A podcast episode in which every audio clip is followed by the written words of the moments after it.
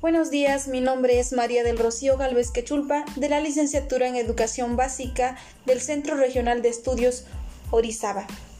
El tema de hoy se llama Espacio y tiempo, dos elementos clave en la mejora de la escuela, de María Alejandra Bosco.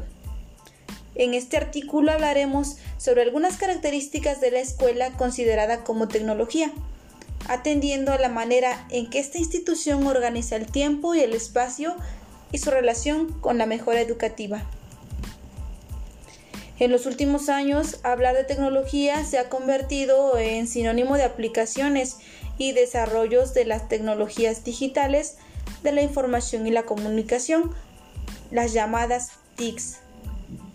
Una relación en la que se unen diferentes tipos de artefactos como libros, cuadernos, lápices, videos u ordenadores, junto con maneras de organizar las acciones en tiempos y espacios estipulados, horas de clase, recreos, aulas regulares y especiales, etc. Esto mediante qué?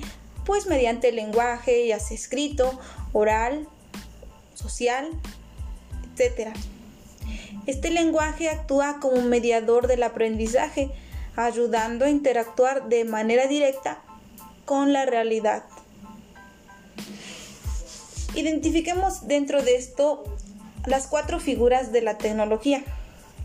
La primera, la tecnología artefactual.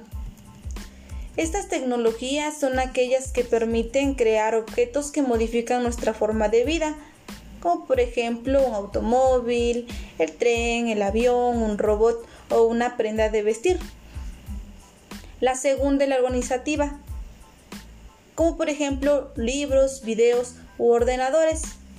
Estos tipos podrían ser vistos como artefactos al servicio de esta modalidad.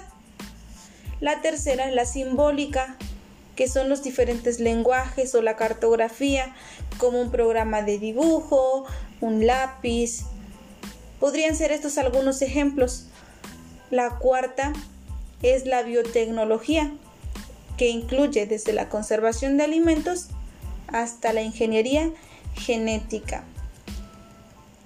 A manera de conclusión diremos que los centros de enseñanza son toda una maquinaria en la que las tecnologías, ya sean artefactuales, simbólicas u organizativas, se apoyan unas con otras para dar como resultado lo que estamos denominando la tecnología de la escuela.